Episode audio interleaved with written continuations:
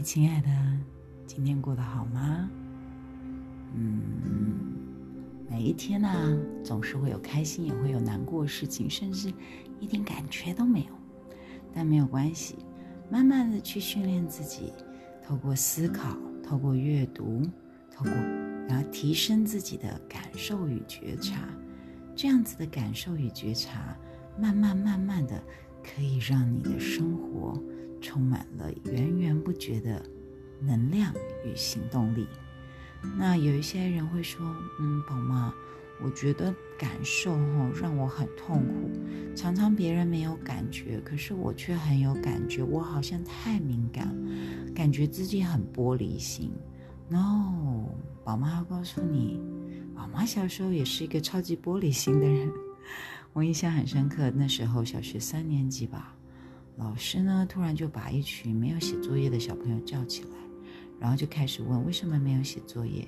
那当然，那么多小朋友没有写作业，一定是因为老师的交代出了一些问题，所以我们很多人都没写。但我印象当中，当老师在讲这些话的时候，宝妈居然嘴角就开始颤抖，然后想要哭泣。虽然我的内心跟自己说，这没有什么好哭的，干嘛要哭？但是我还是哭了，我完全控制不了自己哭的一种行为。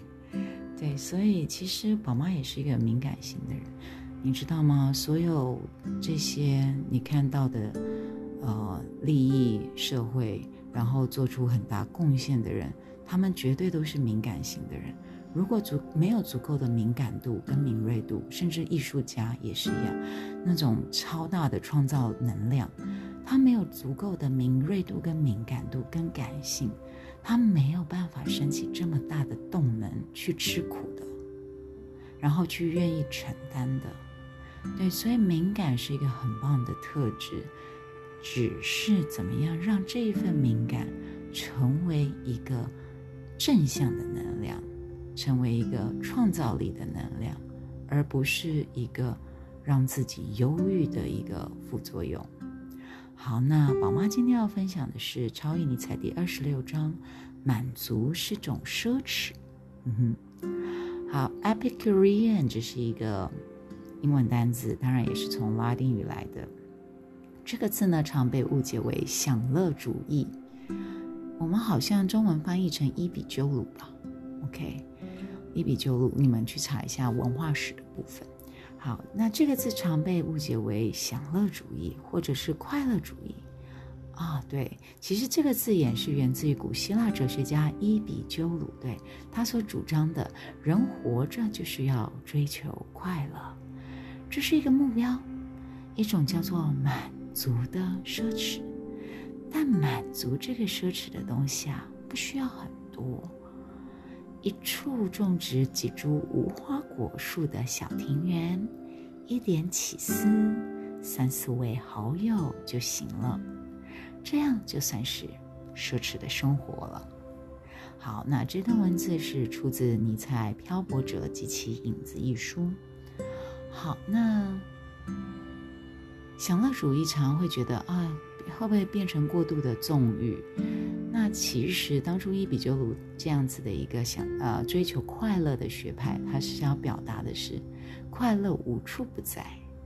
如果你有足够的敏锐度、敏感度去觉察，你就会发现，每一个小小的东西都有机会让你成为满足你心灵的一个美，或者是一个喜悦的来源。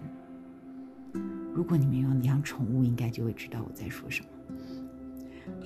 宝妈很喜欢早上的时候，有时候会很生气。我们家猫咪早上会一直喵喵喵，变得很吵的声音，因为它想要吃，它饿。但是你在喂完它的时候，它还是继续在你的旁边蹭啊磨啊蹭啊磨啊你的脚。然后这时候你就把它轻轻的抱紧。然后摸摸它的小下巴，然后它就发出咕噜咕噜咕噜的声音，但是依然挣脱逃跑。这样子一个短暂的互动啊，常常会让宝妈觉得很幸福哎。我相信有养宠物的人就懂我我我说宝妈说的这种幸福感。你会觉得很满足。那个满足来自于你跟一个生命产生一个连接，然后这份连接你们恰到好处的点到，然后再分开来。这个就是猫咪，超可爱的。好，那伊比鸠鲁学派它其实是在谈满足是种奢侈。这个奢侈不在于你要达到满足，你要多多么多么多的东西。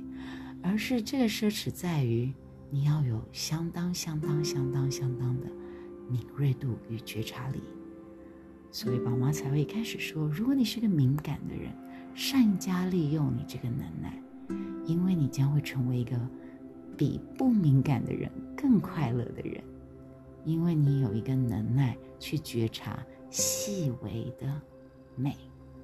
好，那这段文字其实跟孔子有说过一句话。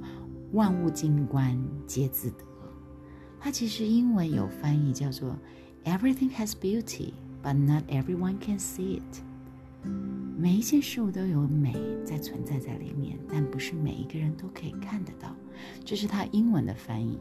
中文我们说“万物静观皆自得”。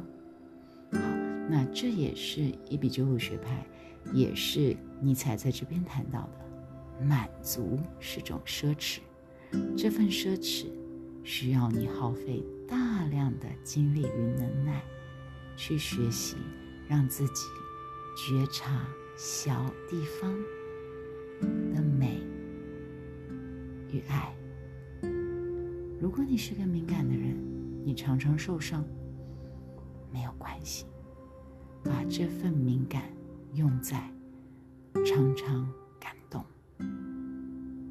好。那这就是宝妈今天要跟你们分享的满足，让自己敏锐，让自己觉察一株小花，一个可好吃的点心，一位很好的朋友，美好的下午茶时间，这就是让你满足、让你喜悦的快乐人生。